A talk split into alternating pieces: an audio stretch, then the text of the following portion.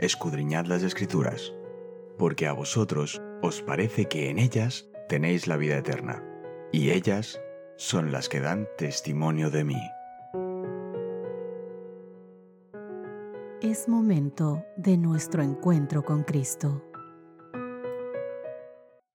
Hola, hola, ¿qué tal queridos amigos? Qué gusto poder encontrarme nuevamente con ustedes en este día maravilloso de viernes, viernes 2 de junio, en el que hacemos un pequeño resumen de lo que fue nuestro estudio de esta semana, los engaños finales de Satanás. El Señor nos daba un mensaje claro, preciso y como de antemano desde hace mucho para que sepamos lo que va a ocurrir para que nada nos agarre por sorpresa y sobre todas las cosas estemos más que prevenidos. Queridos amigos, nuestro texto base de esta semana, Juan capítulo 17, verso 17, santificaos en la verdad, tu palabra es verdad. La palabra del Señor es la guía para que podamos vivir y prepararnos hacia el futuro. Babilonia, queridos amigos, la grande simboliza en un sentido especial a las religiones apóstatas que se unirán en el tiempo del fin. Babilonia la Grande es el nombre con el que la inspiración se refiere a la triple unión religiosa del papado, el protestantismo apóstata y el espiritismo. El nombre Babilonia se refiere a la organización u organizaciones y a sus dirigentes y no tanto a sus miembros, los cuales son llamados muchas aguas en Apocalipsis capítulo 17 versos 1 al 15. Merced a los dos grandes errores de la inmortalidad del alma y el de la santidad del domingo, Satanás someterá a la gente bajo sus engaños. Mientras que el primero pone el fundamento del espiritismo, el segundo crea un lazo de simpatía directo con Roma. En los tiempos del Antiguo Testamento, los espíritus de los muertos desempeñaban un papel importante en la religión babilónica. Los babilonios tenían una sólida creencia en las doctrinas de la inmortalidad del alma. Creían que al morir el alma entraba en un mundo espiritual.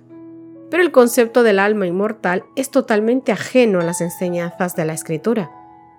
La creencia de que el alma sigue existiendo después de la disolución del cuerpo no se enseña expresamente en ninguna parte de nuestras sagradas escrituras, en ninguna parte de la palabra de Dios.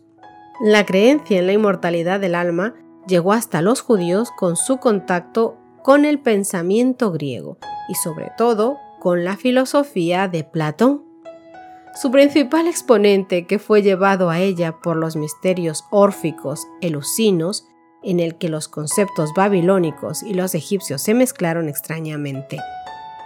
Con esto que te acabo de decir en mente, mi querido amigo, vamos a hacer nuestro resumen de esta semana.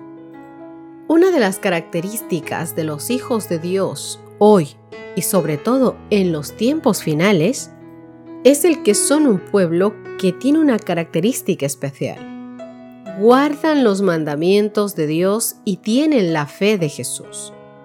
Pero ¿por qué los santos deben perseverar? Mira, Apocalipsis, Apocalipsis capítulo 14, verso 12, hablaba sobre esto o habla sobre esto en las Escrituras. La palabra del Señor dice claramente, aquí está la paciencia de los santos, los que guardan los mandamientos de Dios y la fe de Jesús. Marcos capítulo 13, verso 13, dice lo siguiente hablando de esto. Y seréis aborrecidos de todos por causa de mi nombre, mas el que persevere hasta el fin, éste será salvo.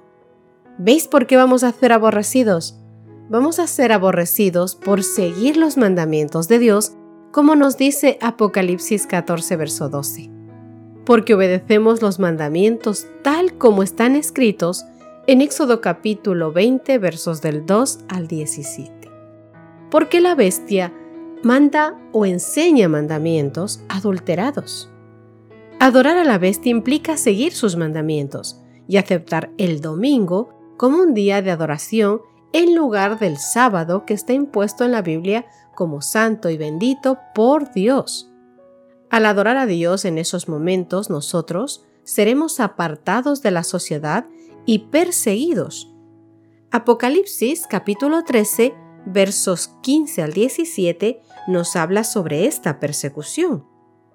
Y se le permitió infundir aliento a la imagen de la bestia para que la imagen hablase e hiciese matar a todo el que no la adorase, y hacía que todos, pequeños y grandes, ricos y pobres, libres y esclavos, se les pusiese una marca en la mano derecha o en la frente, y que ninguno pudiese comprar ni vender sino el que tuviese la marca o el nombre de la bestia o el número de su nombre.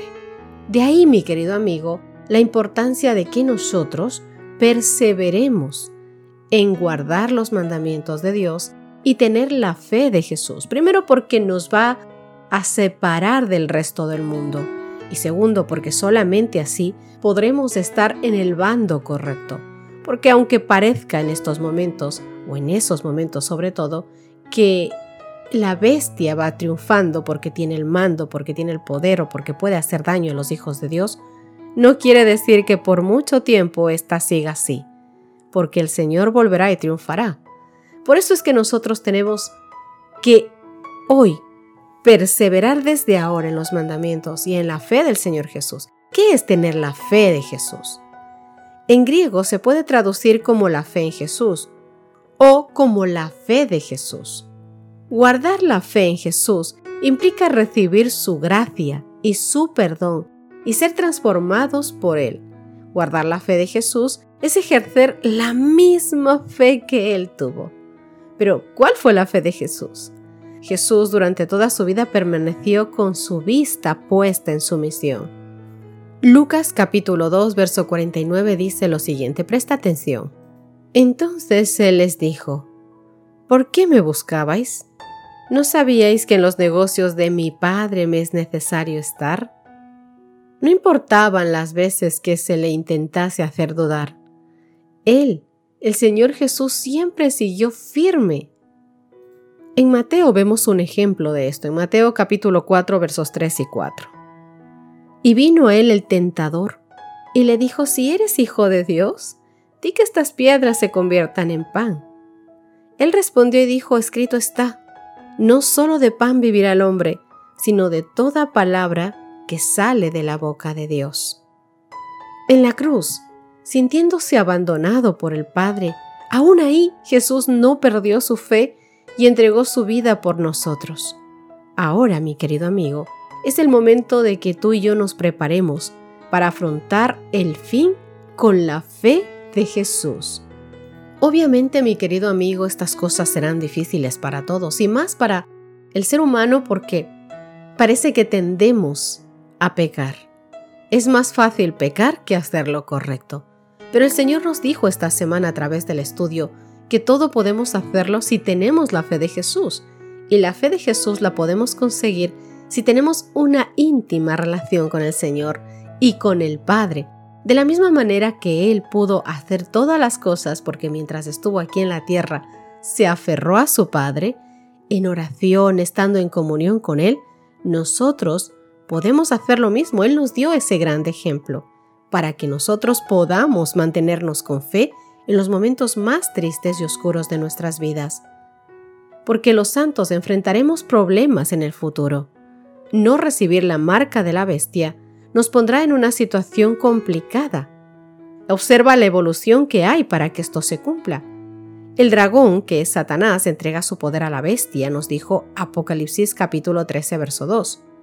Luego en el verso 4 vemos que a través de ella, él consigue la adoración de toda la tierra. Y una segunda bestia, es decir, un falso profeta, ejerce el poder de la bestia y hace que todos la adoren ricos, pobres, grandes y pequeños. Además, hace una imagen para que se le adore también en el verso 14. Y todos los que creen que al adorar a la imagen, al falso profeta o a la bestia, están adorando a Dios. Sin embargo, al que adoran en realidad es aquel que le da el poder a todos ellos, es decir, Satanás. Déjame decirte una cosa, amigo mío. El Señor Jesús le importa que tú le adores de forma consciente, de forma moral. Él no quiere hijos autómatas. Él quiere que tú lo ames de forma verdadera, con tu razonamiento. Pero a Satanás eso no le importa. No importa que te esté engañando. No importa que tú creas que estás adorando a Dios cuando lo que estás haciendo es en realidad adorarle a Él, cuando haces las cosas equivocadas. A Él no le importa. No importa de la manera en que llegues a Él. Lo único que quiere es separarte de Dios. Por eso es que nosotros debemos adorar con razonamiento, sabiendo lo que hacemos de forma consciente. Cuando la bestia imponga su marca y obligue a todos a adorar en domingo, se impondrán medidas económicas y finalmente un decreto de muerte, dice Apocalipsis capítulo 13 versos 15 al 17, para todos aquellos que no hagan lo que está dictaminado. Pero querido amigo, déjame decirte que igual que Dios guardó a sus hijos en el pasado, seguirá guardando a sus hijos cuando ocurran este tipo de cosas. Dios guardará a todos sus hijos que sean fieles. Los que sigamos al Cordero, los que nos mantengamos firmes en el conflicto final y que seguimos al Cordero, como dice Apocalipsis 14, verso 4. Sin embargo, mis queridos amigos, aquellos cuyos nombres no han sido escritos en el libro de la vida, como dice Apocalipsis 13, verso 8, siguen a la bestia. Y además, proclaman quién como esta bestia, dice la Biblia. Es decir, la adoran de forma extrema. Satanás empleó al imperio romano para perseguir a Jesús. Luego le confirió a la bestia su poder, su trono y una gran autoridad. Y esta bestia tiene su trono en la misma Roma y ha ejercido su autoridad para perseguir durante mucho tiempo al pueblo fiel de Dios. Y aunque quieran hacer como que nada sucedió y taparlo con engaños como hasta ahora lo han hecho con tantas cosas, las cosas sucedieron. La historia lo cuenta, la Biblia lo cuenta. Y querido amigo, tenemos que tomar en cuenta a través de este estudio nuevamente el Señor nos recuerda que no habrá un terreno neutral en el conflicto final. No podemos estar, como se dice aquí en España, entre Pinto y Valdemoro. O estamos en un sitio o estamos en otro sitio. O seguimos al Cordero o seguimos a la bestia. Jesús se le acusó de dos tipos de blasfemia. Uno, perdonar pecados, en Lucas capítulo 5, verso 21. Y segundo, hacerse pasar por Dios, en Juan capítulo 10, verso 33. Por supuesto, Jesús no blasfemaba porque Él es el Hijo de Dios. Sin embargo, cualquiera que se atribuye cualquiera de estas dos acciones sin ser Dios es blasfemo. La Iglesia romana ha enseñado que los sacerdotes pueden perdonar directamente los pecados. Además, enseñan que su máximo dirigente ocupa literalmente el lugar de Dios en esta tierra. Este poder blasfemo obliga a todos a adorarle, pero Dios no pide adoración forzada, como te he dicho, sino una adoración de corazón. Queridos amigos, una cosa que puntualizar en el estudio de esta semana. Estamos hablando de una religión, estamos hablando de un sistema, no así de los que están dentro de este sistema.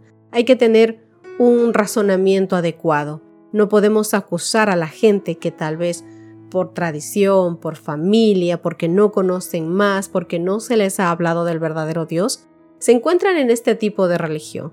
La religión es una cosa, los dirigentes de la religión son una cosa, el papado es una cosa, pero la gente que está dentro son la gente a la que debemos amar y avisarles, contarles las buenas nuevas, para que con la ayuda del Espíritu Santo, para que a través del estudio de la palabra del Señor, ellos puedan conocer al Señor de una forma verdadera y tener una comunión con Él de forma personal. Hoy el Señor nos invita a que hablemos, a que contemos, pero sobre todas las cosas, a que tomemos un bando, para que seamos perseverantes y tengamos un compromiso con el Señor. Los que ya conocemos, tengamos un compromiso con Él, que no nos apartemos de su lado, que ya que conocemos la verdad, simplemente trabajemos en guardar los mandamientos y tener la fe del Señor y transmitir con nuestro testimonio esto a los demás. Mi querido amigo, que tengas una linda semana, que Dios te guarde. Nos encontramos en nuestro próximo estudio.